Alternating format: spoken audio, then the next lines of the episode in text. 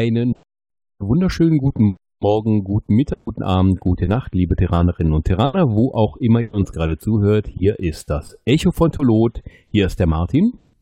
Der Sven. Und der Ralf. Quack. Und die Haluta-Ente. Genau. Herzlich willkommen. Im Hintergrund. Yippie. Wir besprechen heute die dritte Periroda Neo-Staffel mit dem bombfortionösen Namen Das galaktische Rätsel. Das hast du wunderbar gemacht. Das habe ich großartig gemacht. Ich weiß, es ist auch der einzig passende Sound zu dieser wundervollen Staffel, die uns der Ralf in seiner Gänze jetzt kurz vortragen wird. Wir sprechen wieder über acht Bände. Ralf, bitte. Ja, erst einmal besteht sie natürlich, wie du sagst, aus acht Bänden, wie auch die bisherigen. Das wird auch noch ein Weilchen so bleiben. Die von verschiedenen Autoren geschrieben wurden, unter anderem dem Exposé-Autor Frank Borsch, der Michel Stern, dem Marc A. Herren, dem Hermann Ritter, Alexander Huiskis, oh, wie spricht man das eigentlich aus? Weiß ich gar nicht. Dem Win, Win van de Maan, Christian Montillon und nochmal Frank Borsch. Und wenn wir schon mal dabei sind, kann ich auch gleich in die unglaublich tolle Zusammenfassung gehen, die der Martin sicher mit Freuden hören wird, weil er sie nicht selber machen musste. Yippie. Fangen wir also an mit Band 17, der Administrator von Frank Borsch. Und der beginnt eigentlich damit, dass Reginald Bull, Perry Roden und der Pharaone Chector auf dem Riesenplaneten Gol landen und das topsidische Raumschiff Nesbit Breck finden. Das ist so ziemlich die Quintessenz davon, was sie dort tun. Und Perry hat dabei die Vision einer halbkugelförmigen Welt. Baba. Und dass er dorthin gerufen wird. Gleichzeitig untersucht dann Crest mit Hilfe der Mutanten in der Tiefseekuppel bei den Azoren, die sie ja schon in der letzten Staffel gefunden hatten, äh, nach irgendwelchen interessanten Dingen und entdeckt ein Versteck des ehemaligen Kommandanten.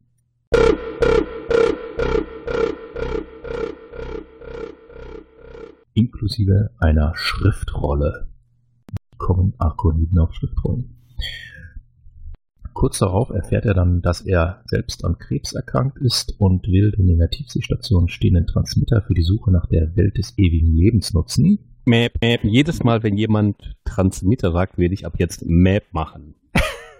Transmitter, das- Transmitter, Transmitter, Transmitter. Map, Map, Map. Mach weiter. Das kann jetzt sehr häufig werden. Zurück in Terrania soll dann Perry zum Administrator der Terranischen Union gewählt werden, eventuell sogar auf Lebenszeit, was er rigoros ablehnt und stattdessen schlägt er Homer G. Adams vor, welcher dann sogar gewählt wird. Und ja, er nimmt die Wahl an. Dann gehen wir über zum nächsten Band, Band 18, der erste Tort von Michel Stern. Tort ist der Herrscher der Pharaonen. Perry und Thora und noch ein paar andere suchen im Vega-System nach einem oh, Achtung, es kommt, Transmitter, Map. um Crest zu folgen. Sie finden einen auf einem Mond, Map. nutzen... Ey, ich habe das nicht gesagt. Entschuldigung, der war versteckt. Sie finden einen auf einem Mond. Nur weil Ach so, du das- Transmitter sagst, hindert mich das nicht vor dem Map. Das zählt also auch. Okay, Natürlich. die nutzen ihn Map. und finden sich 10.000 Jahre in der Vergangenheit wieder. Sie werden in eine Schlacht verwickelt, treffen den ersten Tort. War der da eigentlich schon der erste Tort? Ich glaube nicht. Und verlassen zum Schluss diese Zeit wieder durch den Transmitter im Ja. Palast des Tort. Du bist zu langsam. Deutlich. Gleichzeitig suchen auf der Erde Julian Tiflor und Cookie nach Tiflors Vater. Um einer Spur nachzugehen, lässt sich Cookie als Tier verkaufen und landet auf der Farm von Monk Monkadas, einem Antimutanten, der dort andere Mutanten festhält. Zusammen mit Betty Tuffrey, eine Mutantin natürlich, versucht er zu fliehen und wird von Tiflor befreit. Ich glaube, das war's schon mit dem Band. Und gehen wir über zu Band 19 unter zwei Monden von Mark A. Herren. Diesmal geht's wieder zurück zu Crest und seiner Truppe. Crest und Co. landen nach dem Transmittersprung Äh, Map, Map.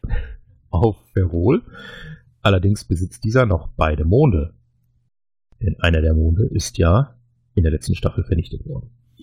Sie kommen zu der Erkenntnis, dass sie in der Vergangenheit gelandet sind, anscheinend einige Jahre nachdem Perry und Tora dort waren, wie ihnen der Tort erklärt. Sie gelangen nach Torta und finden dort Torta. Moment, Torta? Äh, Heißt das was mit Kuchen? Und finden Nein, dort nein, der, wo das Elend beginnt. Es geht jetzt richtig los. Ein. Es ist alles gut. Ich halte jetzt schon die Klappe. Mach weiter. Es geht richtig los. Und finden dort die Tosoma 10 vor, das Raumschiff Kerlons. Ein Zeitparadoxon kann verhindert werden. Auch sie gehen durch den Transmitter im Nee. Palast. Nein, ich, ich ist vorbei jetzt. Ne? Mach ich nicht mehr. Tja, Das, das strengt mich zu sehr an, richtig? Deutlich. Deutlich. Auf Terra treffen inzwischen Sid Gonzales und Ivan Goracin zusammen und Sid muss überzeugt werden, dass Ivan kein Monster wie sein Zwillingsbruder Ivanovic ist. Dies geschieht allerdings erst, als Ivan ihn und andere Mutanten aus der Gewalt des Mörders Skaramanka befreit. Skaramanka ist, das erinnert mich irgendwie an James Bond. Ja, ich meine, das gelesen zu haben in der Peripedia, dass das ähm, eine, eine, eine Hommage tatsächlich an Scaramanga aus Bond ist. Ja, Ja, ich glaube auch, hatte ich auch gelesen. Man with a Golden Gun. Naja, jedenfalls gehen wir über zu Band 20, die schwimmenden Stadt von Hermann Ritter, wo Perry, Reginald Bull, Thora und Co. nach einem letzten Transmittersprung im Raumschiff des Kundschafters Karfesch landen und von dort per Teleportation fliehen. Sie landen auf dem Wasserplaneten Rean, der ebenfalls noch im Vega-System, noch weiter in der Vergangenheit, kurz vor dem Ausbruch des dunklen Zeitalters. Kurz vor Ausbruch des Krieges im Vega-System retten sie dann Karfesch aus seinem Raumschiff, welches von irgendwelchen Fremden angegriffen wird, wer auch immer das sein mag. Währenddessen sucht im Sol-System Eric Manoli zusammen mit Cookie und anderen nach weiteren Transmittern, unter anderem auf der Venus und auf dem Saturnmond Titan.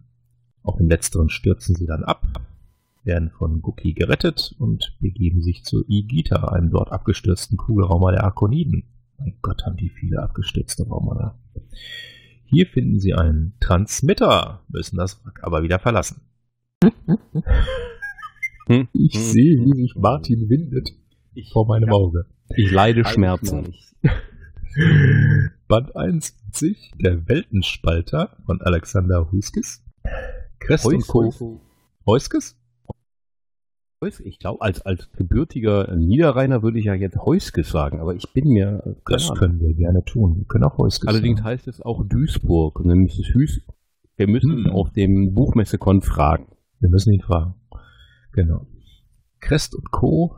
landen nach dem letzten Transmittersprung immer noch in tiefer Vergangenheit in einer akonidischen Forschungsstation auf dem Planeten Tramp, der Heimatwelt der Ilz. Sie befinden sich in der Zeit der Methankriege und auf dem Planeten experimentieren die Insektoiden Ork an den parabegabten Ilz und bauen den Weltenspalter, eine Waffe, mit der ganze Planeten zerteilt werden können, und zwar in zwei Hälften. Die Arkoniden testen den Weltenspalter erfolgreich an einem unbewohnten Planeten. Dieser wird jedoch von revoltierenden Ilz vernichtet. Also der Weltenspalter, nicht der Planet. Während der Flucht mit einem Raumschiff erkennen Crest und Co., dass Tramp selbst bereits halbiert worden ist und nur noch aus einer stabilisierten Hälfte besteht. Sie bekommen mit Hilfe einer Nottransition, entkommen, entkommen, ja, mit Hilfe einer Nottransition vor den Arkoniden. Das war jetzt kein Transmittersprung mehr. Ich habe gar nichts gesagt. Musst du auch nicht. Die von Titan geborgenen Manoli und Cookie haben sich anscheinend bei den Phantan mit einer Krankheit angesteckt, die um sich greift. Man stellt daraufhin ein paar Phantan eine Falle und diese erklären dann auch, dass es sich um Phantansche Nanomaschinen handelt, die die Flucht von Besun verhindern sollen. Clever, clever, nicht wahr? Hm. Die elektronische Fußfessel. Genau. In Nanoform. Genau. Sehr klein. Band 22 Zisternen der Zeit ist von Wim Wandermann geschrieben worden. Und jetzt geht's wieder zurück zu Perry und Co., die per Transmitter vor dem Beginn des dunklen Zeitalters geflohen sind und auf dem in der Gegenwart nicht mehr vorhandenen zehnten Planeten der Vega, Ambur, landen. Sie sind jetzt in der Zeit am Ende des dunklen Zeitalters angekommen. Zu Mireille Fiore und Reginald Bull leiden ebenfalls schon an den Fantanschen Besun-Nanomaschinen und fallen in Bewusstlosigkeit. Ich leide gar nicht an Transmittern, sondern ich leide an Fantanschen Besun-Nanomaschinen. Genau. Ist das ein toller Begriff? Ja, das äh, vor allem ist es ein Lichtblick für mich. Alles gut. Ja. Es besteht noch Hoffnung für dich, denn Auf jeden Fall. nachdem es gelingt zu, zu wecken, kann sie Bull und sich selbst mit ihrer Mutantengabe heilen. Ambur soll evakuiert werden und es kommt zu Konflikten. Naja, das zieht sich dann ein bisschen hin. Und der Tort soll dann Ambur an Karfesh ausliefern und im Gegensatz zu den Geschenken dazu die geschenkten Transmitter bekommen. Genau gesagt, die hat er ja schon bekommen. Genau. Das ist quasi die Bezahlung für die vielen, vielen Transmitter. Reib es mir rein. Ja, mache ich gerne. Danke. Hätte, hätten, hätten wir den Planeten nicht gegeben, hättest du darunter nicht leiden müssen. Während der Konflikte teleportieren Perry und Co. dann an Bord von Karfeshs Walze, die übrigens kobaltblau ist. So, und in Band 23 Zuflucht Atlantis von Christian Montillon geht es tadada, nach Atlantis. Crest und Co. landen nämlich nach der Nottransition im Leerraum und funken um Hilfe, werden von einem arkonidischen Geschwader aufgefischt und vor den Methans, den sogenannten Methans, gerettet und nach Lasav 3, sprich der Erde, gebracht. Dort existiert die arkonidische Kolonie Atlantis, die vom Kommandanten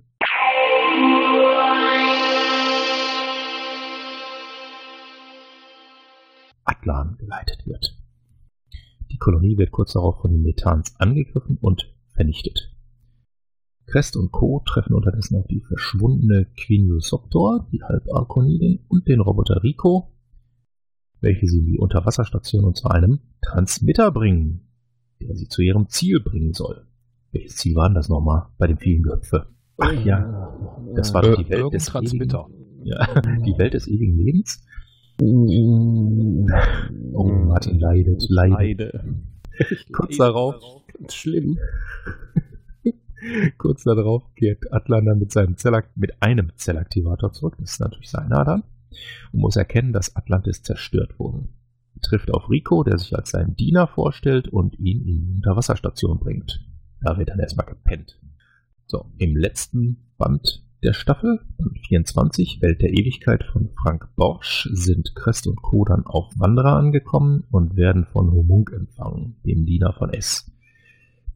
Sie erfahren kurz darauf, dass auch Perrys Gruppe inzwischen auf Wanderer angekommen ist, und zwar mit Karfeshs Raumschiff. Perry erkennt in Wanderer die halbkugelförmige Welt aus seiner Vision wieder, und da Perry unbefugt nach Wanderer gelangt ist, sprich auf dem Raumschiff, muss Karfesh ihn verbergen. Er begibt sich mit Hilfe der Ilz, die ebenfalls auf Wanderer leben, von der runden Seite auf die flache Seite, wo sich die beiden Gruppen dann treffen. Es erscheint und bietet Perry die Unsterblichkeit an, welche dieser dann ablehnt und stattdessen es auffordert, diese Crest zu verleihen und am Ende bringt Karfesh alle zurück zur Erde. Tada. Wenn sie nicht gestorben sind. Transmittieren sie noch heute. Genau. Äh, ja, Jetzt nein. darfst du. Ja, nein, nein, nein, nein, nein. Lass uns, lass uns ganz sachlich bleiben. Äh, Darreichungsform, du hast es gesagt, das sind ähm, acht Heftromane oder acht Hörbücher oder acht E-Books. Oder wir reden über die Platin-Edition Nummer 5, Straße der Transmitter und die Platin-Edition Nummer 6, Spur der Ewigkeiten. Ergänzt wird das Ganze durch eine Story Whistlers Vision und im System des Roten Riesen, die wir aber hier fallen lassen. Wir können dazu irgendwann mal eine Sonderfolge machen, glaube ich, irgendwie. Ja. Vielleicht. Ja, der kundige Hörer wird mitbekommen haben, dass ich von dieser Folge, ich glaube, da spoilere ich nicht mäßig begeistert bin, lasse mich aber gerne eines Besseren belehren. Zumal, äh, wenn wir, wenn wir vorne anfangen, ich zugeben muss, dass ich beim Lesen da wirklich Hoffnung hatte. Bei der Administrator von Frank Borsch, den fand ich nämlich echt gut. Äh, weil er da schön mit so ein paar gesetzten Dingen aus dem Periversum spielt und die ähm, auf den Kopf stellt. Allen voran natürlich die Sache, dass nicht der alte Perien selber Administrator wird, ähm, sondern Homer GS. Ja, er bricht im Grunde genommen äh, ein, ein wichtiges Tabu aus der Erstauflage, wo ja eigentlich alles an um Perry herum äh, ja, um aufgehangen war, obwohl er sich ja eigentlich immer nur irgendwo rumgetrieben hat in der Weltgeschichte oder im Weltall und eigentlich ja als Politiker hätte zu Hause bleiben müssen. Insofern ist das eigentlich durchaus logisch, dass er das eben nicht tut, sondern jemanden dafür nimmt, der sich damit besser auskennt. Und Perry darf dann eben irgendwo rumgondeln. Hm. Was ja zum einen die Logik, wie du schon sagst, äh, deutlich ähm, besser aussehen lässt als in der ersten Auflage und zum anderen vor diesem logischen Hintergrund Autoren dann eine größere Freiheit, weil sie haben jemanden jetzt glaubhaft rumgondeln darf und nicht äh, nebenher die Erde einen darf, gleichzeitig noch da ähm, wild ballernd durch den Weltraum zu laufen. Also wie gesagt, das fand ich auch schon schön, ne? fand ich gut. Da kommt sogar noch ein weiterer Logikfaktor da rein, nämlich der Riesenplanet Gol, der in der Erstauflage äh, etwas sagenhaftes wie 900 Gravos Schwerkraft hatte. Und bewohnt war von den den Geistern Goals. von Gol. Ist hier dann doch wieder nur ein relativ normaler Riesenplanet. Naja, wenn man es nimmt, solche Gasplaneten haben ja normalerweise keine äh, feste Oberfläche, dieser hat eine. Aber damit kann man natürlich äh, besser Handlungen aufbauen. Zum Beispiel gestrandete Raumschiffe. Ja, doch deutlich ähm, äh, Überhand zu nehmen scheinen, äh, scheinen, ach egal. ja, davon gibt es eine Menge. Wobei, also Goal fand ich, fand ich tatsächlich nett, dass sie ihn da gebracht haben. Mhm. Ja gut, also die Sache mit den ge gestrandeten Raumschiffen wird ja im letzten Band, der Band 24 nochmal, oder ich glaube in 23, war das Zuflucht Atlantis mit der Schlacht um Atlantis dann noch erklärt, dass dann nochmal auf, ja, aufgezeigt wird, warum diese Raumschiffe denn alle da so abgestürzt sind. Das war dann eben die Schlacht um Atlantis. Ja, stimmt. Das war, das war ein schöner Bogen, dass das da noch ähm, erklärt wurde. Ähm, lass uns noch mal kurz bei dem Amt des Administrators bleiben. Äh, wenn ich mir den, den, den klassischen Erstauflagen-Administrator so anschaue, ähm, dann kann ich nicht viel anders als das einen Diktator zu nennen. Also zwar einen, einen, einen gutherzigen ähm, Diktator, aber es ist ein Diktator auf Lebenszeit. Ja, der wird ja irgendwann nochmal pseudodemokratisch über 10.000 Jahre gewählt. Nee, tausende von Jahren. 1500. Ja, also wir wollen jetzt mal nicht, ja okay, es sind 1500. Aber es ist schon ein, ein sehr absolutistisches Amt. Eindeutig, ja. ja. Äh, wie ist denn das bei, bei Neo, der Administrator? Der ja jetzt nur Peregrin eben nicht ist, sondern Homer G. Adams, das äh, ehemalige Finanzgenie ziemlich demokratisch, ne? Ja. Ähm, also das kommt, ich habe es jetzt nicht mehr ganz genau in Erinnerung, wie es bei Adams war, aber auch später ist es total demokratisch gewählt. Also ähm, gibt später noch zumindest mal einen anderen Administrator, der vollkommen ähm, demokratisch gewählt ist. Und ganz beliebt ist bei dem einen oder anderen Handlungsträger, aber trotzdem einfach demokratisch gewählt und deswegen im Amt. Und da gibt es auch noch genug Kontrollmechanismen. Ganz davon abgesehen, dass ja. natürlich der Administrator der Terranischen Union äh, hier noch nicht wirklich viel zu sagen hat auf der Erde. Nee, also ich habe mir, habe mir dieses Amt so vorgestellt wie den UNO-Generalsekretär. Aber auch den möchte ich ja gerne irgendwie einigermaßen auf Zeit gewählt wissen. Ist doch eine deutliche Modernisierung hier und ähm, auch wenn wir den Administrator da haben, den doch deutlich ähm, dem Zeitgeist auch angepasst und einige strittige Punkte aus der Uhrzeit der Erstauflage entschärft, möchte ich fast sagen. Auf jeden Fall, ja. Haben wir zur ersten Folge der Administrator noch was zu sagen? Gut, Perrys Einstellung dazu ist natürlich schon mal äh, eine sehr positive. Schon allein die Tatsache, es wird ihm tatsächlich angedeutet, dass man sogar vorhätte, ihn auf Lebenszeit zu wählen. Was wahrscheinlich eine Anspielung auf äh, die Erstauflage war. Und wow. dass er eben tatsächlich äh, Charakter zeigt und sagt, nee, das will ich gar nicht, das ist auch nicht mein Ding. Äh, Da gibt es bessere Leute für. Na, obwohl, war das nur eine reine Anspielung auf die Erstauflage oder war das vielleicht sogar äh, fast schon eine, eine, logische und realistische Schlussfolgerung? Weil wir haben ja auf der, auf der Erde im Neoversum ist eine extrem unsichere Zeit. Das schon, aber ich, ich sehe da nicht so sehr den Punkt, dass der Perry auch bei Neo äh, diese Überrolle hat. Also das geht auch noch weiter so, dass ich da nicht wirklich so sehe, äh, dass er äh, diese Führungsrolle auch äh, so inne hat, dass er wirklich der Übermacher ist. Er ist zwar sehr präsent und macht auch immer was, äh, aber ich sehe das nicht so sehr, dass er so in diese Heldenrolle reingeht. Ja, ich bin jetzt hier äh, der Supermann sozusagen. Nee, ich kann das, das alles machen. Das meine ich auch nicht. Ähm, ich meine eher, äh, dass man ihn da reindrängen möchte. Und das finde ich vor dem politischen Hintergrund der Erde im Jahr 2000, wo sind wir, 37, im, äh, im Neoversum doch relativ glaubhaft. Mir kam das als ziemlich gute Extrapolation der Toren vor. Hm. Naja gut, das wäre dann im Grunde genommen, dann wäre er eher eine Galionsfigur und, naja, ich will es jetzt nicht Marionette nennen, aber so, ja, Galionsfigur eben, der aber nicht wirklich äh, was reißen kann, wäre das meiner Meinung nach, weil da hätte man ihn natürlich auf einen Posten abgeschoben, wo er dann, ja, da rumsitzen würde und den er nicht wirklich mag. Das stimmt, dass er den nicht mögen würde, da stimme ich dir vollkommen und sofort zu, ja. Ich glaube nicht, dass sie äh, ihn dann einfach so hätten gehen lassen. Wieder mal irgendwo hinfliegen. Und die Machtfülle eben, äh, die er in der Erstauflage hat, hat er da ja nicht. Ja, zum Glück. Band 18, der erste Tort. Tort, wie du eben schon angekündigt hast, startet überhaupt der Pheronen ein Mensch, der ähm, dort jetzt zu Wirt, das noch nicht ist und überhaupt und äh, war und ach, Transmitter, lasst mich alle in Ruhe. Äh, ich will jetzt auch gar nicht auf den Transmittern rumhauen, da komme ich noch früh genug zu. Ähm, was ich interessant fand, ähm, war das Konzept des Antimutanten. Mhm.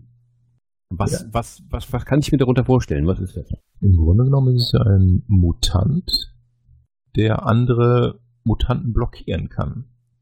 In der Erstauflage gibt es ja ein ganzes Volk davon, die Antis.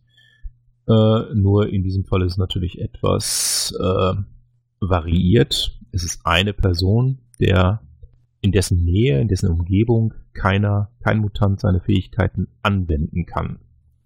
Ich spoiler jetzt mal ein kleines bisschen, das wird nochmal wichtig werden. In dem Sinne, in positiver Hinsicht.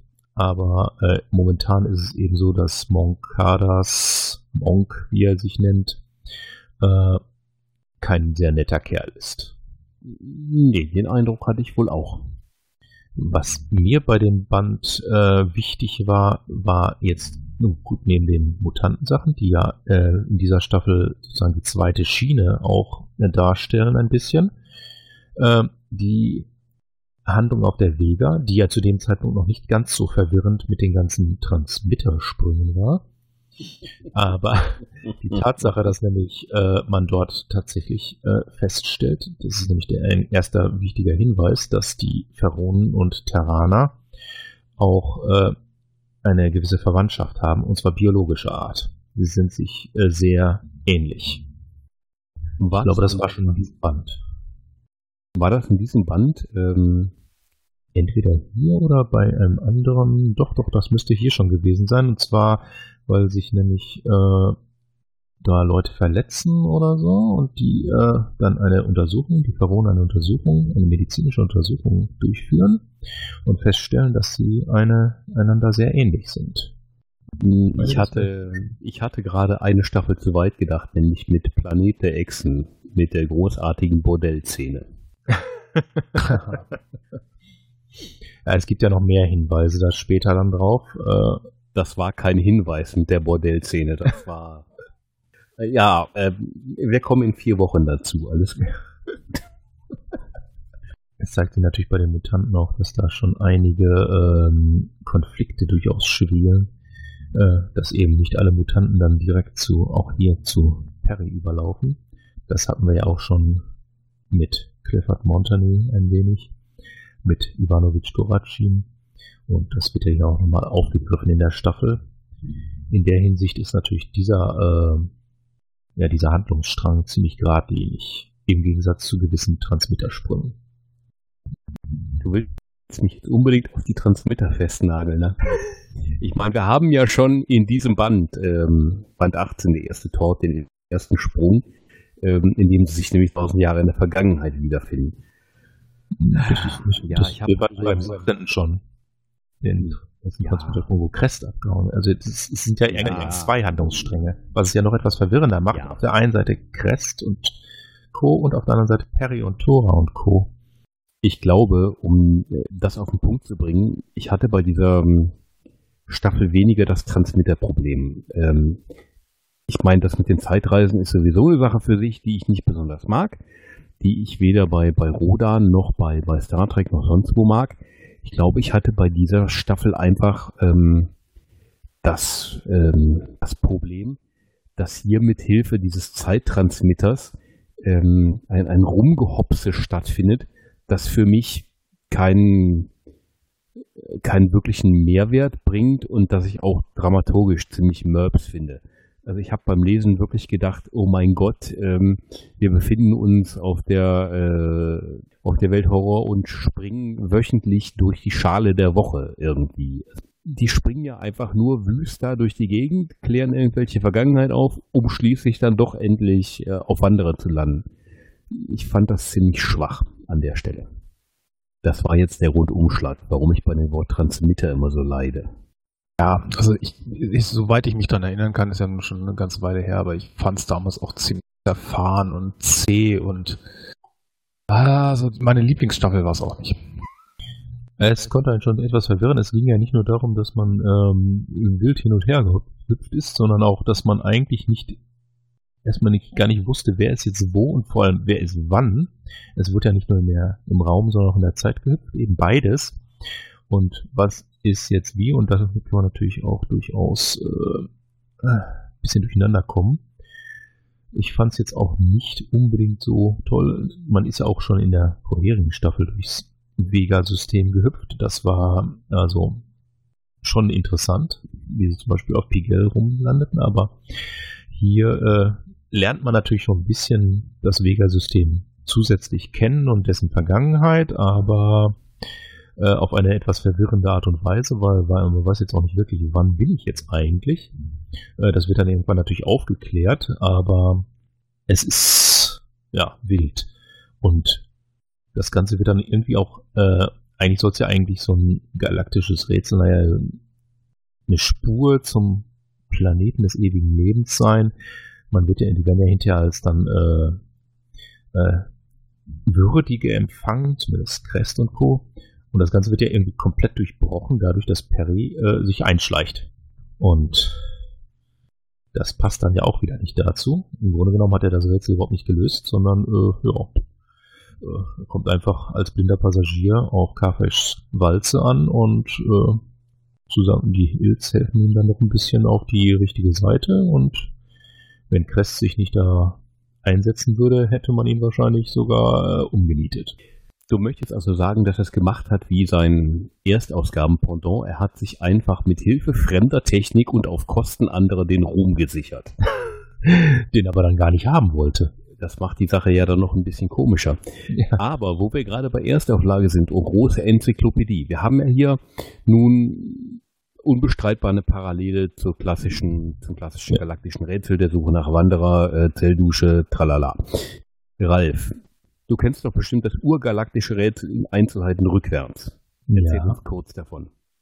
Ja gut, da ging es auch um Transmitter, äh, aber eigentlich weniger. Im Grunde genommen äh, wollten sie eigentlich ursprünglich ja nur rausfinden, wie Transmitter funktionieren das heißt, sie haben nach den Plänen gesucht, fanden unter dem Palast des Tocht eine Halle, in der eben eine Gruft sein sollte, eine spezielle Gruft, die sie dann interessanterweise mit Hilfe eines positronischen Roboters äh, entschlüsselt haben und auch mit Hilfe der Mutanten öffnen konnten. Damit konnten sie dann die Pläne finden, mit denen sie dann Transmitter bauen können, was sie übrigens in Neo immer noch nicht können. Und dann gab es auch eine Zeitreise, die ebenfalls von dieser Gruft ausging und wo sie dann ebenfalls in die Vergangenheit geschleudert wurden, aber es war alles relativ stringent, immer eine Aufgabe nach der anderen. Im Grunde genommen auch, naja, war es jetzt eine Aufgabe der Woche. Ich glaube nicht, das ging alles relativ zügig durch. Äh, da mussten sie die Vergangenheit und Kerlon aufsuchen und ihm was abnehmen äh, und wieder zurückkehren. Das war wieder eine andere Aufgabe. Dann gelangten sie noch in eine Halle der tausend Aufgaben, in der sie vielleicht drei oder vier Aufgaben oder so, vielleicht waren es auch fünf, bewältigen mussten, um wieder zurückzukehren. Und das ging alles auch wieder von dieser Gruft aus. Und ja, im Endeffekt landen sie dann irgendwann mit dem Raumschiff auf Tramp, wo sie dann wiederum einen Hinweis bekamen und nach einem kleinen Zwischenstopp, den ich mir jetzt spare, der mit irgendwie narkonidischen Siedlern auf dem Planeten Tuglan zu tun hatte, äh, landeten sie dann direkt bei Wanderer. Das war eigentlich mehr wirklich eine, eine Sache, da wurden Aufgaben quasi gestellt, die bewältigt werden mussten. Und ja, am Ende standen sie dann über Wanderer und wurden nach ein paar Kleinigkeiten, die sie auch andere erledigen mussten, so wie einen Revolverhelden ummieten, direkt vor S. Und es gab die Unsterblichkeit. Aber, aber das war deutlich äh, direkter geführter, sag ich mal, als das, was hier jetzt ist, wo man einfach wild von einem Transmitter zum anderen hüpft. Ähm, lass uns doch gerade noch mal kurz bei der, bei der Erstauflage bleiben. Das, was mhm. du jetzt geschildert hast, das ist ja im Prinzip eine klassische Quest. Ja, eindeutig.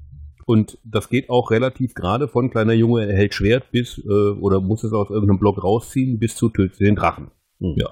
Wenn ich mir die Neo-Staffel angucke, ja, ich habe auch einen Anfang und ein Ende und dazwischen geht's halt ziemlich, ziemlich drunter und drüber. Und ähm, für mein Empfinden versuchen die, oder haben die Autoren hier versucht, was Eigenes zu erzählen, indem wir durch diesen, dieses Transmitter-Gehopse äh, die, die Vergangenheit des Vega-Systems erfahren. Aber andererseits finde ich, haben wir auch keine, keine wirklich konsequente Loslösung des Urstoffes. Weil es wird ja doch irgendwie wieder diese komische Quest gebracht und, und bekannte Motive irgendwie wiedergebracht und wieder reingebracht und dann nur ganz komisch gebrochen am Ende, für mein Empfinden. Weil ich äh, bei der Erstauflage äh, die deutliche Kritik üben muss, dass die doch sehr plot-driven war, das Ganze. Man hatte immer genau die Mutanten dabei, die man brauchte, oder genau die Roboter, die man brauchte. Und äh, alles war genauso, wie man es ja eben brauchte. Ja, ist halt sehr linear gewesen. Ne? Ja. Und äh, in Neo, ich glaube einfach, die haben versucht, so ein bisschen von diesem ganz stringent linearen weg und irgendwie das Ganze ein bisschen aufzufächern. Ähm, das ging aber einfach daneben. Das Auffächern war ja schon allein dadurch, dass man zwei Handlungsstränge hatte, die sich dann auch noch abwechselten. Das heißt ja auch, dass der hatte das Problem, äh, Crest und Perry, die Gruppen, die waren ja nicht, da hatte man nicht, nach zwei Wochen ging es dann nicht weiter, weiter, sondern es ging erst nach vier Wochen weiter, weil die sich abwechselten in den Bänden. Das heißt, man hatte einen Monat dazwischen. Was hatten die eigentlich in der Zwischenzeit gemacht? Weiß ich nicht mehr. Muss ich nochmal nachlesen. Ja, genau. Das war auch so ein Problem damals. Im Endeffekt hatte man quasi drei Handlungsstränge. Einer, der im Schulsystem immer schön fortgeführt wurde. Der war zwar relativ stringent, aber man konnte ihm gut folgen man blieb auch immer dabei, aber die anderen eben, ja, gab es immer Brüche. Ja, wobei ich wüsste gerade auch nicht, wie man es hätte besser machen können. Ja, das ist das Problem bei diesem galaktischen Rätsel. Man hat einen Startpunkt und man hat einen Zielpunkt, den man erreichen muss. Es bleibt einem nichts anderes übrig. Man musste, sagen wir mal, die Transmitter einbauen. Und ja, was macht man dann? Sie haben versucht, einen anderen Weg zu gehen, hat nicht so ganz geklappt, war aber anders als in der Erstauflage.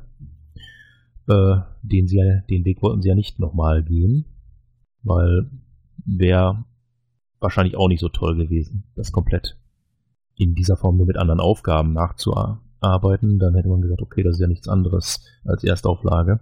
Das wollen wir ja gar nicht. Ja, es ist schwierig, aber dann hätte man ähm, in letzter Konsequenz dieses ganze galaktische Rätsel in Neo sich schenken können. Dann hätte man natürlich S anders einführen müssen. Ja, natürlich, aber es wäre irgendwie vielleicht auch gegangen. Ja. Das ist ein Problem. Das liegt aber wahrscheinlich auch daran, dass sie zu diesem Zeitpunkt eben noch ziemlich ähm, stark an der Erstauflage festgehalten haben, was zumindest die grundsätzlichen Abläufe angeht. Sieht man ja daran, äh, die Invasion der Topsider im Vega-System, eben das galaktische Rätsel, äh, die Phantom, naja gut, das war schon eine Erweiterung, aber eben die Invasion von Aliens, die Problematik mit Clifford Montagnier und seinen Helfern, das war alles noch sehr nahe dran, auch was die grundsätzliche Handlung angeht.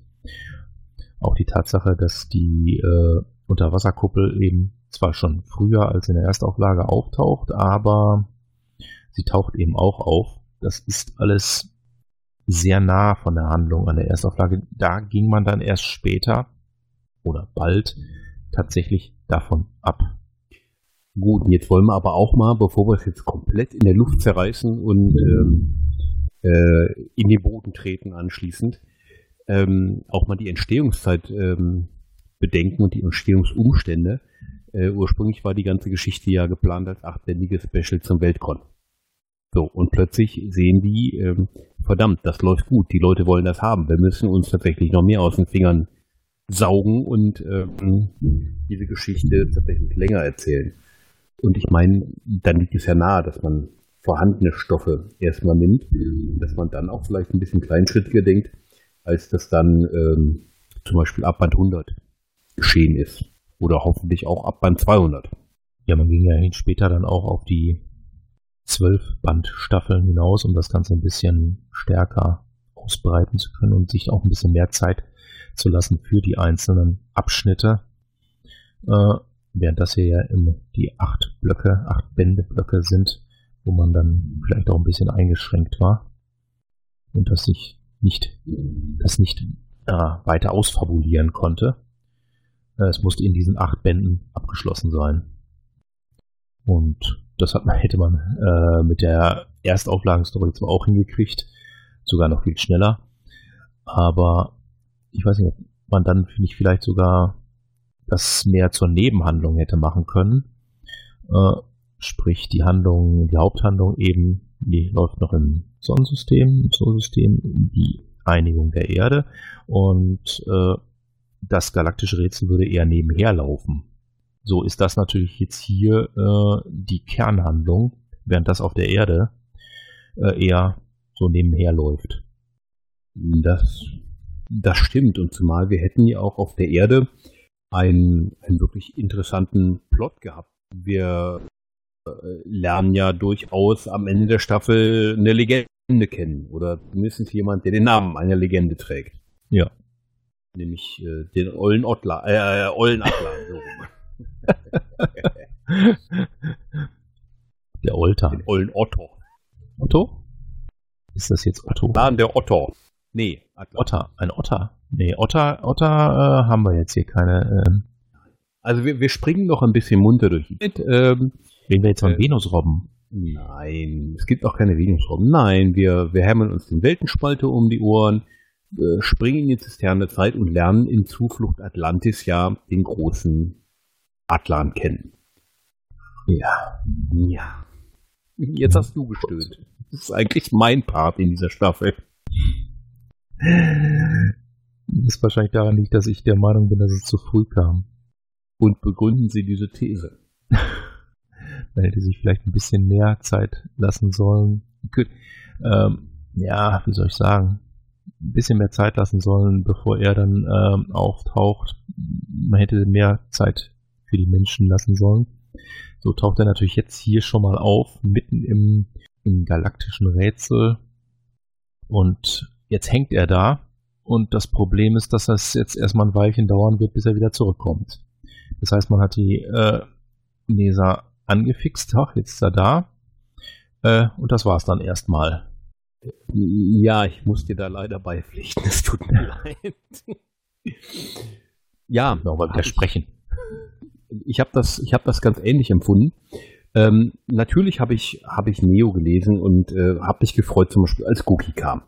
Und ich habe natürlich auch darauf hingefiebert, dass ähm, das S irgendwann vielleicht kommt und dass auch irgendwann Atlan um die Ecke guckt. guckt. Ähm, so, jetzt lassen wir den ollen Cookie mal den ollen Cookie sein. Ähm, der wurde ja in der letzten Staffel eingeführt.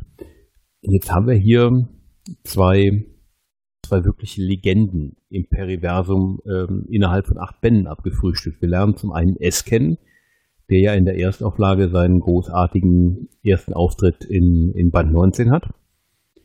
Und ähm, wir lernen gleichzeitig einen, einen, einen Neo-Atlan kennen, dessen Namensvetter äh, in Bad 50 den bis heute gern zitierten Wasservers ähm, halb verdurstend dem ollen Peregrin um die Ohren zimmert und äh, bis heute durch die Serie geistert. Ähm, ich meine, das sind ja nicht, nicht zwei Irgendwers, die da jetzt eingeführt werden müssen. Ja, die es in der Erstauflage eben heute noch gibt. Im Gegensatz zu anderen Figuren. Ja, Deshalb verwendete ich das Wort Legende. Ja, ja. Ja, lebende Legenden sozusagen. Richtig. Und die werden hier mal ganz schnell abgefrühstückt in zwei Bänden, die direkt aufeinander folgen. Die direkt das, aufeinander? Ja, tatsächlich. Ja, Zuflucht Atlantis ja. taucht Atlan auf und Welt der Ewigkeit taucht es auf. Der Umgang mit Atlan in Neo ist ja sowieso so ein etwas anderer als in der Erstauflage. Ähm, ohne zu spoilern, aber auch in den folgenden ganz vielen Neos spielt Atlan zumindest bisher ja noch nicht die ganz so große Rolle und wichtige Rolle. Natürlich irgendwo eine wichtige Rolle, aber er tritt zumindest nicht so in den Vordergrund wie in der Erstauflage, späteren Verlauf. Was ja eine gewisse Staffel, in der er eine durchaus prominentere Rolle hatte, äh, mir wieder sehr sympathisch machte, welche andere wiederum nicht so gerne mochten. Meteora. Weiter. Ja, aber auch wenn er, wenn er eine nicht so prominente Rolle hat. Ich fand seinen Auftritt in Band 23 Zuflucht Atlantis, fand ich verschenkt. Ja, ja, ja unzweifelhaft. Das sehe ich genauso. Er taucht kurz auf und das war's dann und äh, ja, man hört dann erstmal ein paar Bände wieder nichts von ihm. Vor allen Dingen, es ist, es ist in meinen Augen völlig unnötig, dass er der, der Kommandant dieser Tiefseekapsel ist, nachdem man uns vorher acht Bände auf Kerlon gepolt hat. Der ja da, ihr erinnert euch vielleicht noch, Perol, der größte arkonidische Kommandant aller Zeiten und bam, Riesengeheimnis und tralala. Aber war das nicht der Typ, der auf irgendeinem Mond im Vega-System saß und ein bisschen durchgeknallt war? Natürlich. Ja, ja. Ja, aber weißt du, jetzt, wir, wir hatten schon so einen, so einen Arkoniden aufgebaut und ich, ich hätte da irgendwie damit gerechnet, dass, dass die Geschichten irgendwie zusammenhängen. Stattdessen kriege ich jetzt Atlan völlig lieblos um die Ohren gehauen.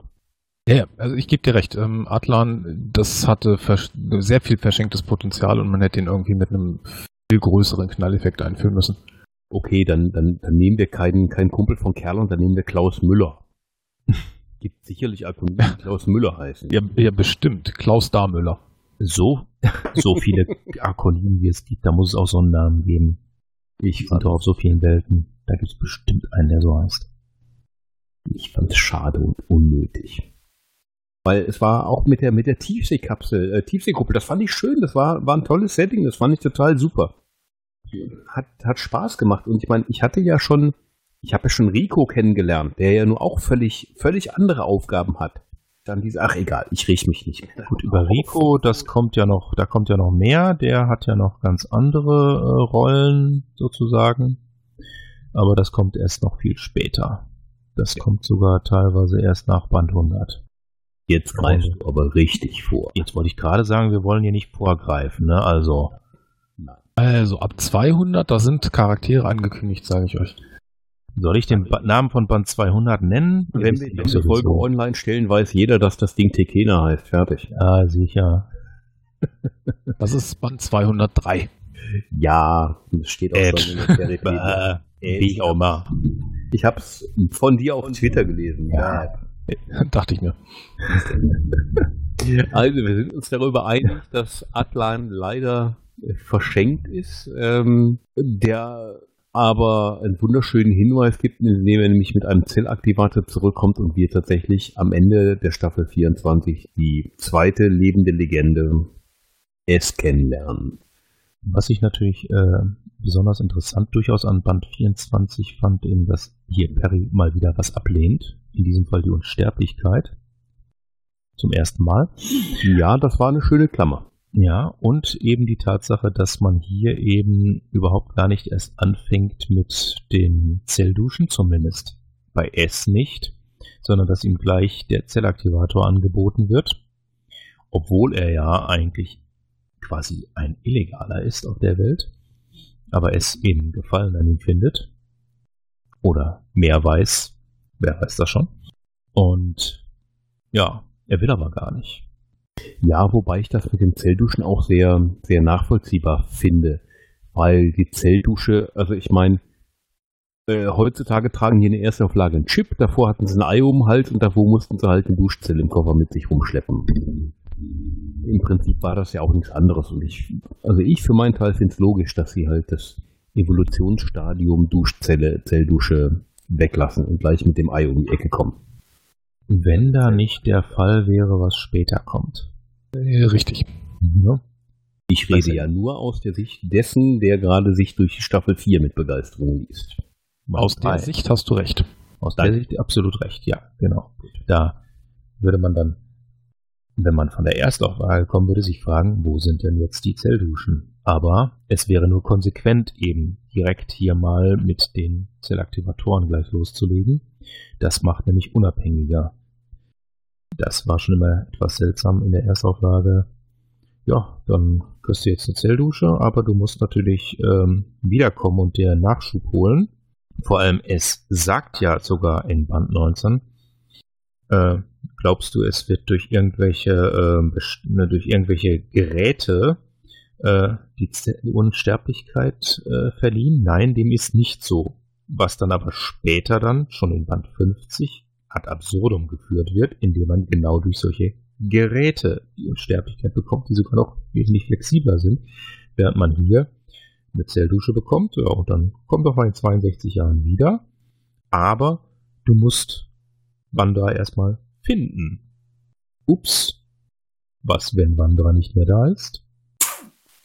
Die Problematik wird den Neo bestimmt auch noch auftauchen. Ja, ich wollte sagen, ihr habt mich ja gerade schon leicht angefixt, ähm, dass die Zellduschproblematik noch relevant wird. Mhm. Ähm, ich finde aber die, die Zelldusche ähm, in der Erstauflage passt recht gut zum, zum Erstauflagen-S, der ja auch dieser komische, kauzige Typ ist. Mhm. Und da finde ich es nur konsequent, wenn ein, ein solches Wesen äh, sich die Menschheit da in dieser Abhängigkeit hält. So, Map, Map, Map, ich bin der Einzige, der das kann und du musst mich erst finden und ich bin hier der Super S. Das hat so irgendwas von so ein bisschen Q-mäßiges. Wobei S in Neo zwar auch ein bisschen diesen Eindruck macht, aber eben nicht ganz. Da, da merkt man schon relativ früh, dass da noch ein bisschen mehr hintersteckt. Danke, dass du mir die Überleitung aus dem Munde genommen hast. Ich wollte euch nämlich gerade fragen, was ist der Neo S? Wie, wie, wie unterscheiden die sich? Ja. Ja, naja. Neo S und Erstauflagen S. Also, um das zu beantworten, müssten wir jetzt relativ viel spoilern, glaube ich. Also rein von der Staffel her ist es ja erstmal nur ein Auftritt. Ne? Ja, dann spoiler mal ein bisschen. Ist ja jetzt nicht so schlimm. Mach mal. Ich werde es ja überleben. Ja, ähm, also grundsätzlich gibt es Neo nicht so diese Unzahl an Superintelligenzen. Ähm, genau genommen, so wie wir bis jetzt Stand 197 oder so äh, wissen, gibt es zwei, die durch ganz besondere Umstände entstanden sind, nämlich S und sein Bruder Andros ähm, und S ist ein Mädchen. äh, und die unterscheiden sich schon, also äh, vor allem S unterscheidet sich schon relativ massiv so in seiner, ähm, seiner in seinem Werdegang, in seiner Entstehungsgeschichte, ähm, in seinen Zielen, also zumindest den Zielen, die man kennt, ähm, im Alter. Der Neo S ist deutlich, deutlich jünger als ähm, S aus der Erstauflage. Also da gibt es schon ziemlich massive Unterschiede. Jetzt noch sehr viel mehr zu erzählen, würde aber, glaube ich, doch ein bisschen spoilern. Ja gut, was die Motive angeht, sagen wir mal so, sie sind ähnlich undurchsichtig wie in der Erstauflage, aber ja, auch durchaus positiv zu sehen. Grundsätzlich. Ja. Und die Geheimnistuerei ist ebenfalls ähnlich. Ja, aber genau. Also so von dem Verhalten her sind sie sich schon ähnlich, das stimmt. Trotzdem steckt einfach was ganz anderes an Hintergrundgeschichte auch dahinter. Ja. Und das Ganze drumherum natürlich auch, ähm, was jetzt gerade es da antreibt momentan, ist deutlich anders als in der Erstauflage. Da kommen wir dann wirklich zu einem Punkt, äh, wo der Handlungsablauf zwischen Erstauflage und Neo trotz gleicher Settings äh, sich stark voneinander aufzusplitten beginnt. Also ja. das, das geht völlig auseinander dann, obwohl das Setting und die auftauchenden Völker, Gegner und so weiter ähm, relativ ähnlich bleiben, äh, ist das äh, die ganze Motivation dahinter eine komplett andere und auch der Ablauf ist komplett anders. Wenn das erstmal eben dann in Gang kommt, was eben erst demnächst dann kommt, erst langsam und dann später ganz massiv, dann ist auch die Abgrenzung zur Erstauflage wirklich da. Und es ist hier in der Tat kein gnädiger Opa, in der Erstauflage sozusagen, mit weißem Bart und so weiter, sondern ja, erstens wird es meistens als sie bezeichnet. Ob das sie sich jetzt allerdings auf den Begriff die Superintelligenz bezieht oder tatsächlich auf ein weibliches Charakteristikum, also als Schwester sozusagen. Von ja, Andros, aber ich äh, glaube, von, von Andros wird es ein, zwei Mal als Schwester betitelt. Ja, äh, wie gesagt, kann man natürlich auch sehen, dass Superintelligenz, denn es muss ja einen Grund geben, warum dieses Wesen es heißt, ne? Also ja, Neutrum. Ja. Ist, kann man natürlich dann auch mal so rumsehen. Es, dann steht es einem auch frei, sie als weiblich anzusehen, wobei das bei solch einer Wesenheit eben äh, eigentlich Unsinn ist. Irgendwie schon. Ja, das, da, haben, da tun sie sich in der Erstauflage und bei Neo so gar nichts. Was die, was diese Art der Charakterisierung angeht. Lasst uns kurz über, über die Heimatwelt von S sprechen. Wanderer. Wanderer, dieser in der Erstauflage, dieser komische halbe Planet, der da diese wahnsinnige Umlaufbahn hat und immer erst gefunden werden muss. Falsch. Genau das ist in der Erstauflage eben nicht. Ja, in der Erstauflage gibt es zwar auch halbkugelförmige Wanderers oder ähnliches. Ja. Amburg Karbusch oder auch Eden 2, aber das Original Wanderer war eine Scheibenwelt. Ja, eine, stimmt, es war eine Scheibenwelt. Okay, gut. Also ich verbessere mich. Wir haben diese komische, komische Scheibe da, äh, auf der dieser komische Kauz wohnt. So. Jetzt haben wir hier in Neo, äh, kriegen wir erstmal den Weltenspalter und die Ilz vor die Nase gehalten und dann lebt der tatsächlich auf dieser Halbkugel. Ja, am ersten denkt man natürlich, sobald Tramp auftaucht, hm, ist das jetzt etwa die Hälfte oder die andere Hälfte vielleicht die Hälfte, aus der Wanderer geworden ist? Allerdings äh, gibt es ja auch dann wiederum Ambur, das der Planet in, im Vega-System ist, welcher ebenfalls an S geliefert werden sollte. Und da stellt sich natürlich die Frage, ist das nun Wanderer oder warum werden da so viele Planeten geteilt? Und Champ kann es eigentlich nicht sein, denn da ist ja nichts mehr Wobei, Ich weiß es nicht. Da war ich etwas verwirrt. Welcher Planet ist es jetzt, ne? Ja, das war kompliziert. Und zumal im Archon-System auch ein halber Planet irgendwann rumschwirrten. Ach ja. Nochmal Spoiler, ja. aber egal. Ja, ja, die elysische Welt. Äh, also, ich, also ich, wahrscheinlich war das einer von den beiden. Ich bin gerade sehr beruhigt, dass ähm, euch diese ganze Wanderei ähm, auch massiv verwirrt hat. Ja, es fehlten einfach, äh, in dem Fall fehlten tatsächlich Hintergrundinformationen dann. Äh, die hätte man wirklich dann gebraucht. Äh, Aufklärung, die aber noch nicht kam. Da kam teilweise zumindest später was, aber auch nicht wirklich viel. Ähm, was mich auch etwas verwirrt hat, ist die, ähm, Kolonie der Ilz, die auf Wanderer leben und die Art und Weise, wie mit denen umgegangen wurde. Das wird zwar, darauf wird zwar nochmal eingegangen, was die Ilz angeht, aber warum das dann auf Wanderer auch der Fall ist, äh, weil die wurden dort wirklich gejagt, das ist mir immer noch ein Rätsel, was das sollte. Ja, das ist nicht so ganz nachvollziehbar gewesen. Also eigentlich gar nicht. Nee, nicht wirklich. Also die gesamte Chose, äh, warum die Ilz äh, sowieso verfolgt sind, ist wird zwar noch mal aufgenommen, das Thema aber dann wieder fallen gelassen und komplett unter den Tisch, den Teppich gekehrt, sag ich mal. Äh, und es ist mir auch nie wirklich klar, warum. Klar, ein Volk voller Supermutanten ist natürlich eine theoretische Waffe, aber das muss ja nicht sein. Da gibt's auch andere Mittel und Wege, um das eben zu verhindern, gerade für Superintelligenzen. Da stellt sich doch ein bisschen die Frage nach den Kanone und Spatz. Das heißt, ihr wollt mir erzählen, dass Wanderer und die Ilz eins der ungelösten Mysterien der Borsch-Ära in Perioda Neo sind. So mag man das formulieren. Stimme ich zu. Gut, ich werde fortan nicht weiter nach einer Auflösung suchen. Ich war, ich war durch diese ganze Zeithüpferei schon verwirrt und dann wird mir auch noch dieser komische Planet untergeworfen ähm, mit diesen komischen neckischen Wesen. Ich fand Also, das. Es ist, es ist nicht so, dass die Ilz nicht nochmal auftauchen und da nochmal drauf eingegangen wird, aber eine Erklärung, eine wirkliche Erklärung gibt's nicht. Und genauso wenig für die, für Wanderer. Wo sind wir gerade aktuell bei 197? Sie haben noch Ja. zwei Bände Zeit, die Sache aufzulösen. Ich glaube, Ah, 198 ist Duell der Bestien also und 199 wird dann wohl das Auf Finale Wanderer sein. stattfinden.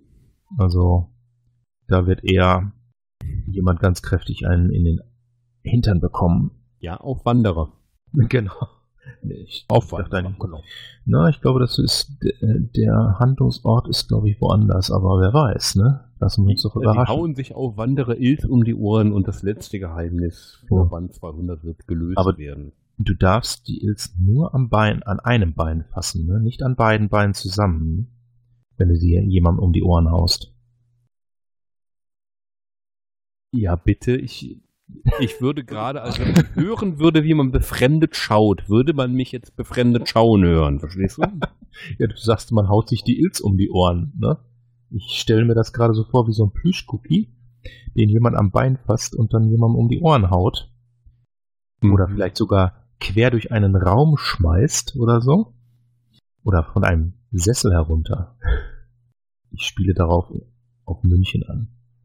Du meinst auf den ähm, werten und hochgeschätzten Herrn Corvus, der, ähm, der es nicht duldet, einen Plüschcookie neben sich auf der Bühne sitzen zu haben. Richtig. Wo dieser dann plötzlich von dem Sitz runterfliegt. Der arme Kerl. Unglaublich, was macht er auch da? Es ist ja ganz, Ja. es ist gut. Also halten wir fest, ähm, die Sache mit Wanderer wird wahrscheinlich bis Band 200 nicht aufgelöst. Wir müssen mit einem ewigen Rätsel leben und das ist ja auch vielleicht nicht das Allerschlechteste bei so einer Sache. Es ist ja auch in der Erstauflage immer so gewesen, dass immer noch Rätsel übrig gelassen wurden für spätere Zeiten, für schlechte Zeiten. Ne? Genau, wie Wim Wandemann erzählte, es gibt nur unerzählte Geschichten. Ja, und vielleicht kommt dann doch noch mal irgendwann was. Kann ja sein. Kommt drauf an, ob es nach Band 200 noch eine Rolle spielt. Schauen wir mal. Äh, worüber ich tatsächlich noch gestolpert bin, äh, ist die kobaltblaue Walze. Ja, das habe ich extra so eingeworfen. Das war mir klar, dass du das extra so gesagt hast, damit ich es nachher auch nochmal aufgreife.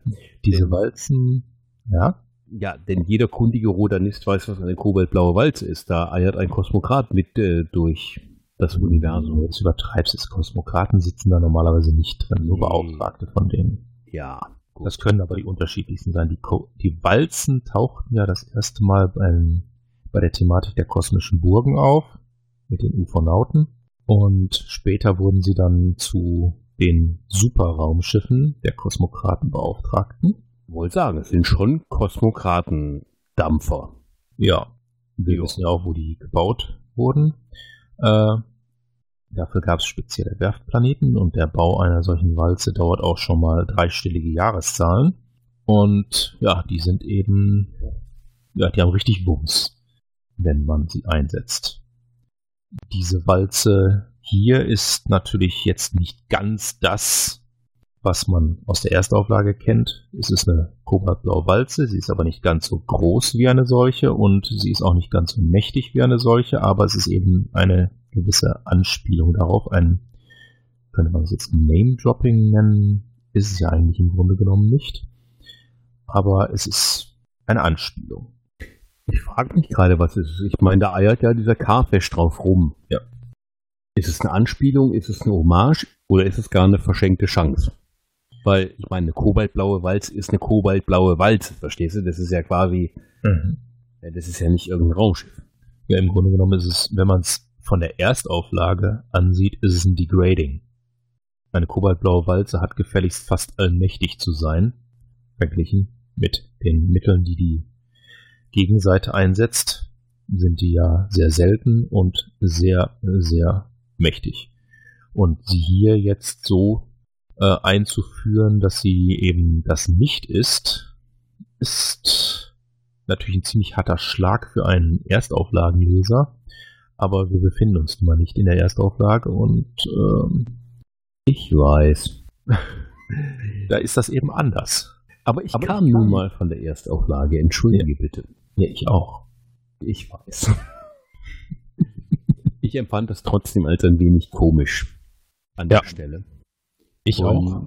Ähm, ich meine, ich habe ja auch danach schon 3, 4, 5 bis 7, 9 äh, News gelesen. Nie wieder ist mir so ein Schiffchen um die Ecke gekommen. Ebenso wenig wie Carfesh im Grunde genommen. Im Prinzip bei Neo wird auch auf diesen ganz kosmischen Überbau mit Kosmokraten und äh, Materiequellen etc. pp. bisher komplett verzichtet. Und wenn ich es richtig verstanden habe, verzichten sie auch weiterhin und bewusst darauf. Das ist von dem bisherigen Background, den man eben auch äh, so aufgebaut hat, wäre das auch gar nicht äh, so, nein, ich will nicht sagen nicht möglich, möglich ist alles, ne? man muss nur lange genug gucken oder sich was überlegen. Aber gar nicht so wahrscheinlich eben, dass man das da im Hintergrund stecken hat. Und dafür wären sie auch gar nicht bereit, was das angeht. Dafür müssen sie noch ein bisschen äh, länger die Serie laufen lassen, bis sie so etwas wirklich bringen können. Und sie halten das Tempo ja in der Hinsicht doch etwas niedriger, was ja insofern auch ganz okay ist, dass es eben nicht ganz so schnell vorangeht wie in der Erstauflage wo man dann ganz schnell auch an die Grenzen stieß und dann tatsächlich so etwas wie Kosmokraten und sonstigen kosmischen Überbau einführen musste. Ich, also ich finde das, finde das absolut begrüßenswert. Es gibt äh, genügend Geschichten, äh, die noch zu erzählen sind, äh, ohne irgendwelche Kosmokraten. Und auch wenn ich gestolpert bin, kann dann so eine kobaltblaue Walze von mir aus gerne auch nicht mehr als ein blauer Sportwagen sein. Das geht dann auch in Ordnung. So, jetzt haben wir tatsächlich ähm, relativ wenig über, über Transmitter geschimpft.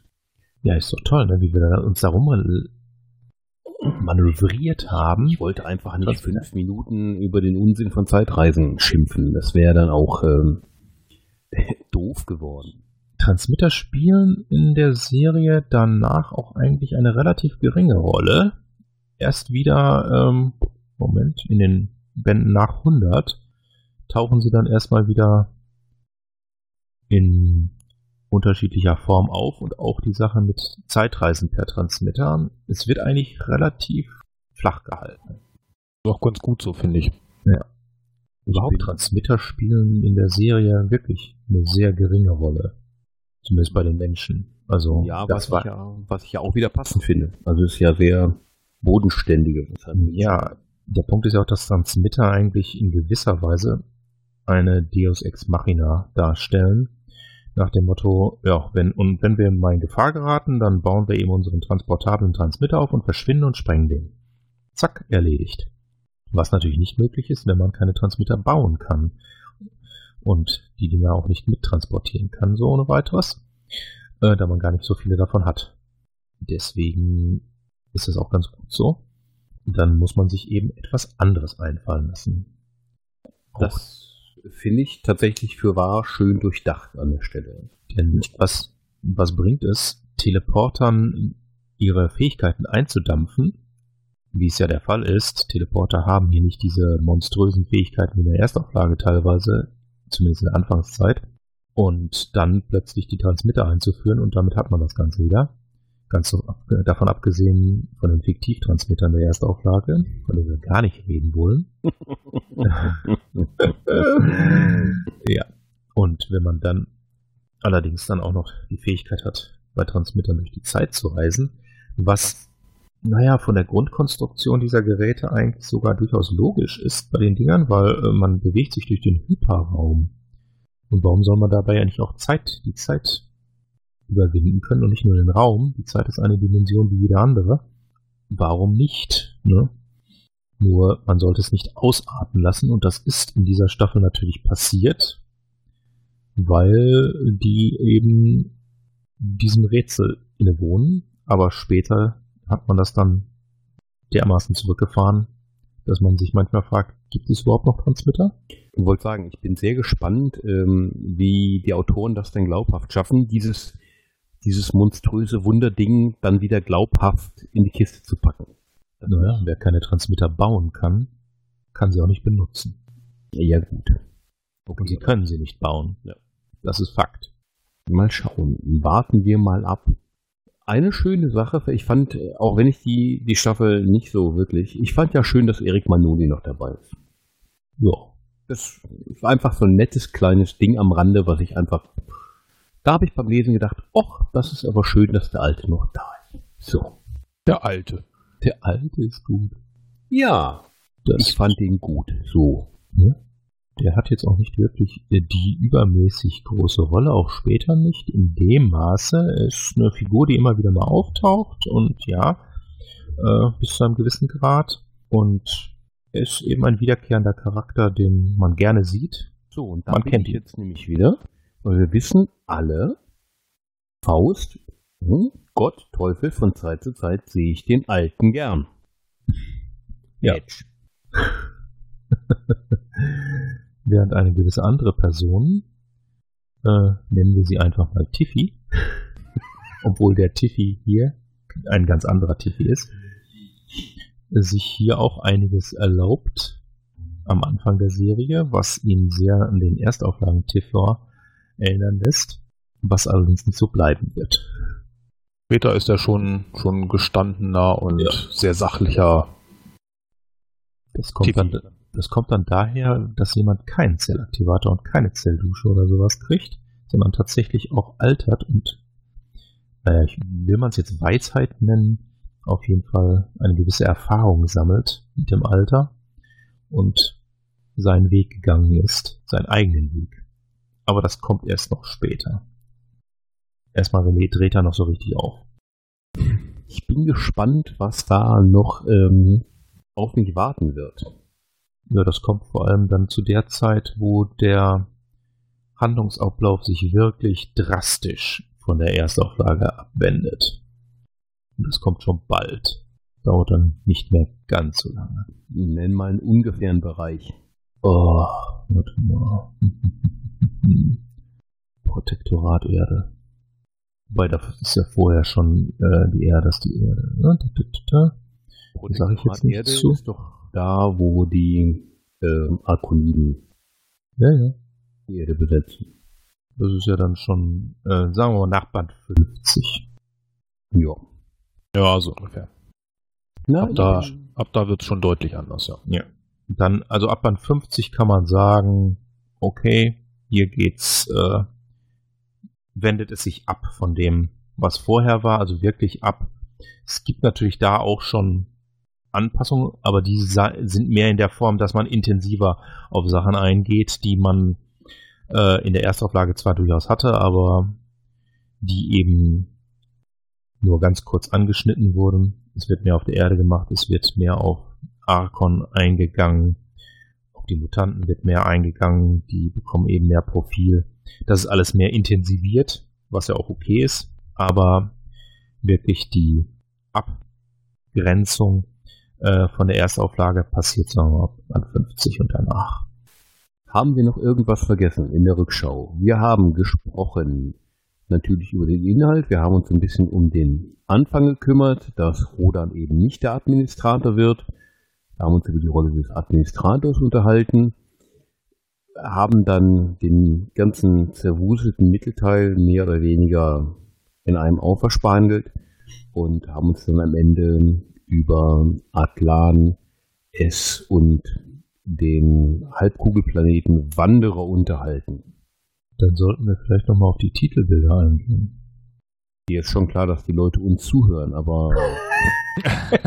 ja, dann müssen sie das eben in der Peripedia mal nachgucken währenddessen. Hast du denn ein besonderes Titelbild, auf das du eingehen möchtest? Weil wenn du das tust, dann habe ich nämlich tatsächlich auch eins. Also ich hätte nicht nur eines, natürlich erst einmal vorrangig Band 24, Welt der Ewigkeit, wo wir dann eben auch tatsächlich die Halbkugelförmigkeit dieser Welt sehen es ist schon interessant, wie man sich dann, wie man eben dann so eine halbkugelförmige Welt darstellt, vor allem was die Proportionen angeht. Es ist ein schönes Bild, schön, also kräftige Farben mit, mit dem netten Hintergrund. Ich weiß nicht, habt ihr das jetzt auch mal so ich vor Augen? Vor ja, mir, ja. ich habe eine, eine, eine grüne Halbkugelwelt ähm, vor einem blauen All-Hintergrund. Und es ist tatsächlich so, dass ich Bewuchs- und Gewässerflächen der Ebene auf dieser Halbkugel fortsetzen. Also genau. Scheibenwelt. Ja, so, so ist schon interessant. Ne? Es ist natürlich nicht das, also es ist natürlich schon ein gewisses Problem. Ne? Es ist teilweise auch nicht ganz so, wie es sich, also dieser Wasserfall, den gibt es, glaube ich, wirklich. Der wurde beschrieben in Band 24. Aber jetzt, die, wenn man sich zum Beispiel die Proportionen der Stadt ansieht, ist das natürlich extrem, äh, weil das ist natürlich übertrieben damit man es überhaupt darstellen kann. Kann ich verstehen. Es ist ein interessantes Bild. Physikalisch nicht korrekt, aber was ist an einer Halbwelt schon korrekt? Vor allem, dass die anscheinend die Bäume da sehr, sehr groß sind. Also, wenn man diese Proportionen sehen würde, wäre diese Welt sehr, sehr klein. Äh, man bekommt da nicht so ganz den Eindruck, dass es sich um einen Planeten handelt, sondern mehr um eine Station. Äh, dafür würde das Bild wirklich ganz gut passen. Äh, ja. Der Eindruck eines Planeten kommt nicht auf. Nee, eher so äh, Murmel. Also ich kenne. Wo war das? Genau. Ich weiß nicht, ob ihr die Comicserie Silage kennt. Da ja, gibt es so eine Mini-Welt als letztes Relikt einer, ich sag mal, terraformten Welt, die natürlich nicht Terraforming war. Äh, da ist so, da ist eine ganze Kugel allerdings, so ganz klein, eine Station, die also wirklich nur ein paar Kilometer groß ist und dann eben in einer Schale eben, damit die Atmosphäre drin bleibt. So kommt mir das irgendwie vor. In der Größenordnung dann auch. Dass das Ding hier ein paar Kilometer, vielleicht 10, 20 Kilometer groß ist. Und das war's dann. Man bekommt irgendwie nicht so richtig den Eindruck, dass es ein Planet ist, aber trotzdem ein sehr interessantes Bild eben, wo man dann eben auch einen Eindruck bekommt, was mit Wandra jetzt wirklich gemeint ist. Ja, wobei, wenn ich mir dieses Bild im Vergleich zu den sieben anderen angucke, es fällt deutlich in der Darstellung raus. Also ich finde, es ist kein typisches ähm, ja. Periroda Neo-Titelbild, obwohl es auch von Dirk Schulz und Horst Grotter gemacht wurde. Mhm. Aber ich finde es eben deutlich anders, weil da nur wirklich diese Kugel drauf abgebildet ist. Sonst haben wir ja oft irgendwelche kämpfenden Leute oder es fliegt mal ein Raumschiff von links nach rechts oder so.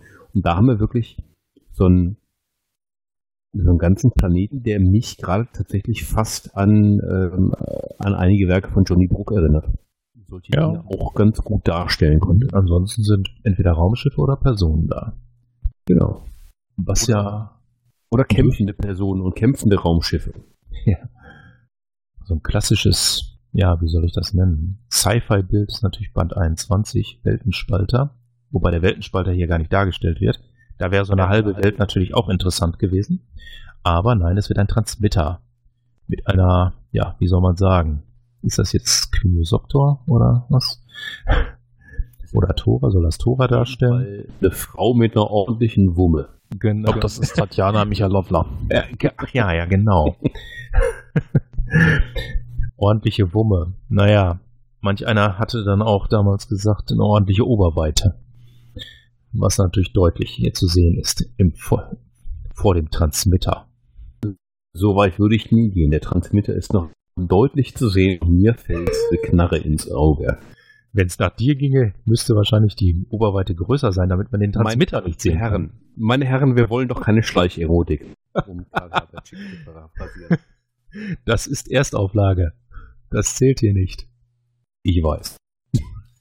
Was ich schön fand äh, ähm, an Titelbild war die schwimmende Stadt. Ja, das ist schon. Und zwar habe ich mich dem genähert, ähm, weil ich habe die, die, die ersten Staffeln lese ich ja noch in den Platinbänden. Und mhm. da ist dieses Heft nämlich, ähm, ist ein Ausschnitt gespiegelt ähm, auf dem Platinband Nummer 5, Straße der Transmitter. Da sind ähm, abgebildet zwei ja, aquatisch-humanoide Lebensformen mit komischen Ohren und Schuppen. Na, es sind eben Phäronen von der Welt Feian, war das, glaube ich. Genau. Und die, die schwimmen da rum und darunter steht Straße der Transmitter. Und ich dachte, was will mir der Zeichner jetzt sagen? Bis ich mir dann das anguckte und dachte, oh, das Ding heißt ja immer noch original schwimmende Stadt. Und dann ist dann auch die Stadt im Hintergrund abgebildet und die ganze Sache wird dann klar. Das, das war so mein Lieblingscover. Was mir hier an der Sache, auch sowohl an dem Band, aber vor allem an dem Titelbild eben da aufgefallen ist, eben, dass das auch durchaus, wenn man sich die äh, Entwicklung der Pharaonen eben auf ihren verschiedenen Planeten ansieht, auch ein, ein gewisser Zukunftsblick für die Terraner aufzeigen kann, was die Entwicklung angeht. Die Pharaonen haben das ja im Grunde genommen schon in ihren Jahrtausenden äh, durchgemacht, die Anpassung an verschiedene Umwelten, dass das eben auch ein Aus, eine Art Ausblick auf die terranischen Anpassungen sind, die noch kommen können, wenn sie denn jemals äh, außerhalb des Sonnensystems siedeln sollten. Okay, ich sag's einfach mal, sie tun es ja dann ab Band 200. dann ist es zumindest endlich soweit. Und die Pharaonen tun das ja schon seit Jahrtausenden mit Hochs und Tiefs in der Entwicklung und haben sich eben auch schon angepasst. Und das sehe ich eben in dem Titelbild eben doch angedeutet, eben, dass das eben auch bei den Menschen kommen kann. Ich rede jetzt hier nicht unbedingt von Siganesen oder Ertrusern oder noch extremer Oxtorner, aber ähnliches wie hier dargestellt. Die Anpassung an unterschiedliche Umwelten. Finde ich schön, gefällt mir. Ich habe noch ein anderes Titelbild. Und zwar geht es um das Heft Nummer 19, unter zwei Sonnen. Unter zwei Monden. Das habe ja, ich nämlich gerade auch aufgemacht, weil ich mir dachte, dass du das sagen würdest. Ja, ähm, was mir daran oder was, was mir ins Auge fiel, da ist so ein, da ist eine Echse, irgendwie so ein Chamäleon, irgendwas, also was Grünes ähm, mit Schuppen. Und es hat einen ähm, fabelhaft faszinierenden Raumanzug an. Und diesen Raumanzug dachte ich, den habe ich doch schon mal irgendwo gesehen. Und dann, ja, ich komme wieder mit der ersten Auflage um die Ecke.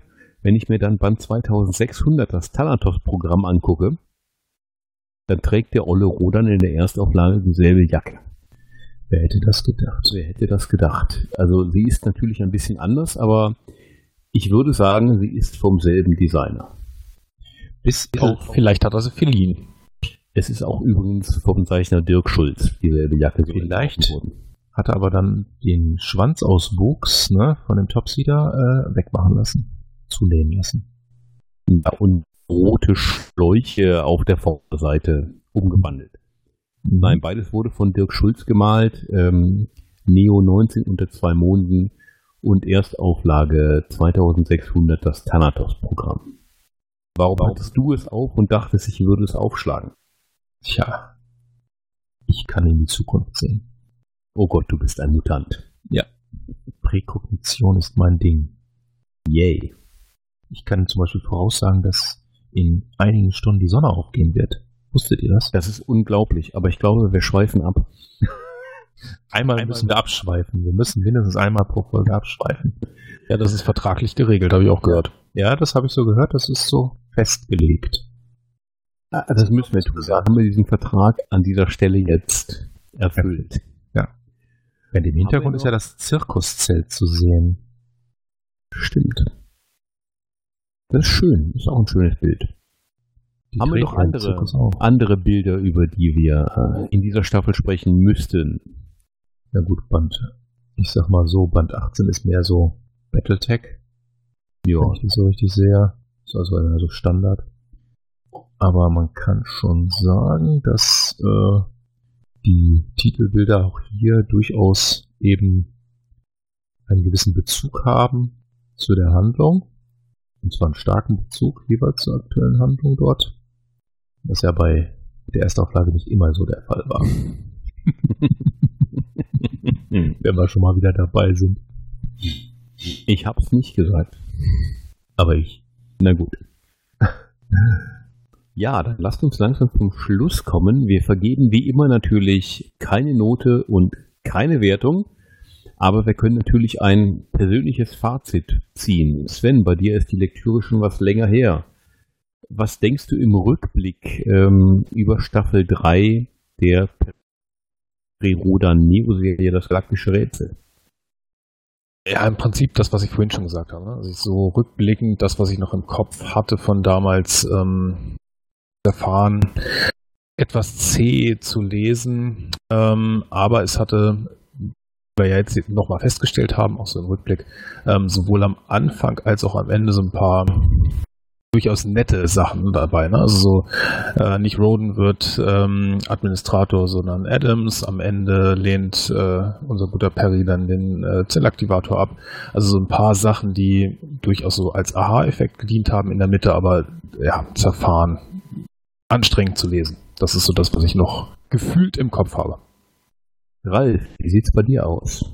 Ja, ähm, wenn man von dem verwirrenden Hin- und Hergehüpfer absieht, haben wir natürlich nicht nur ein paar Schlüsselszenen, sondern auch ein paar Schlüsselfiguren, die auftauchen, die das Ganze natürlich durchaus äh, zu einer, ja, ich will es jetzt nicht Schlüsselstaffel sagen, machen, aber es ist, man sollte es schon gelesen haben, zumindest verflogen haben.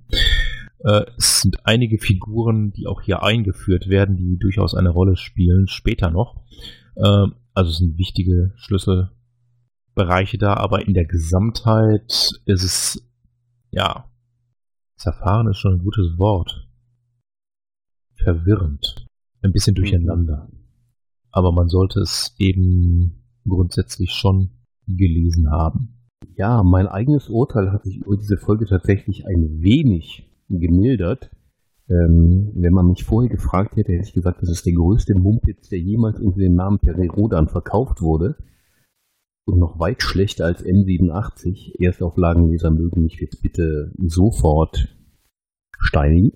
Ich fand es auch total verwirrend. Diese ganze Zeithopserei und Springerei fand ich überhaupt in keinster Weise irgendwie gut. Ich habe zwischendurch mehrfach den Überblick verloren.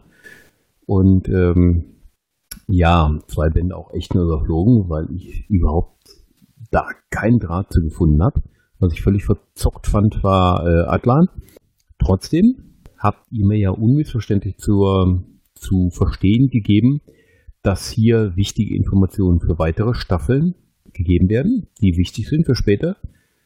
Dass Julian Tiflor ähm, am Anfang eines großen Weges steht, was mich sehr spannend werden lässt. Und S, der ja irgendwie so ein bisschen nebenher auch ähm, eingeführt wird, eine völlig andere Geschichte hat als in der Erstauflage, was mich auch sehr, sehr neugierig macht. Und was mich sicherlich die, die nächsten Bände auch wieder mit etwas mehr Begeisterung lesen lassen wird, was übrigens auch in Staffel 4 so war, möchte ich an dieser Stelle kurz noch sagen. Dann bräuchten wir noch die Aus, den Ausblick sozusagen auf das nächste, die nächste Staffel. Das wäre dann nämlich Vorstoß nach Arkon. Was da wohl passiert? Hm, was macht man da wohl? Die gehen in Puff. Ah. Wobei ich jetzt schon sagen kann, das war damals doch reichlich umstritten. Okay. Dieser Vorstoß nach Arkon. Aber das kann man dann ja nochmal genau, darauf kann man noch mal genauer eingehen. Darauf werden wir genauer eingehen. Ich bin es gerade am Lesen und ich bin, glaube ich, gerade, weiß ich gar nicht, wo bin ich denn? Ich bin ich bin in der Platin-Edition 8 bei Söldner des Imperiums. Das ist ja schon in der zweiten Hälfte dann. Ja, im zweiten Drittel, weil wir haben es nämlich tatsächlich mit einer zwölfbändigen Staffel zu tun. Das erste Mal. Und Ja, ich habe gerade Stimmt, das, das ist die erste zwölf Bände, genau. Bis dato, bis zur aktuellen Staffel waren es noch acht und dann ging man auf zwölf Bände über, was dann später ja wieder nochmal auf zehn reduziert wurde. Genau, also der Vorstoß nach Arkon wird uns nicht nur in ein pheronisches Bordell bringen, sondern auch ähm, uns in zwölf Bänden den Vorstoß nach Arkon näher bringen. Nicht ganz unumstritten, Ralf, das wirst du uns sicherlich dann erklären. Genau. Wir werden auch neue Völker kennenlernen, andere Völker näher kennenlernen, was ja ganz normal ist. Wenn man sich in Richtung Arkon bewegt, wird man schon mal auf andere Völker treffen, aber auch Völker, die man so in der Erstauflage nicht kennengelernt hat. Dann schauen wir mal. Dann bin ich gespannt auf das, was wir uns hier in vier Wochen zu Gemüte führen werden. Und ich merke, es ist eine zwölfbändige Staffel. Ich muss mich verdammt nochmal ranhalten mit dem Lesen. Möchtest du dann die Zusammenfassung machen? Ich bin, glaube ich, generell mit der Zusammenfassung. Die werde ich dann wohl machen. Tja, Jawohl. In diesem Sinne, liebe Terranerinnen und Terraner, gehabt euch wohl und bis in vier Wochen. Tschüss. tschüss. Ciao.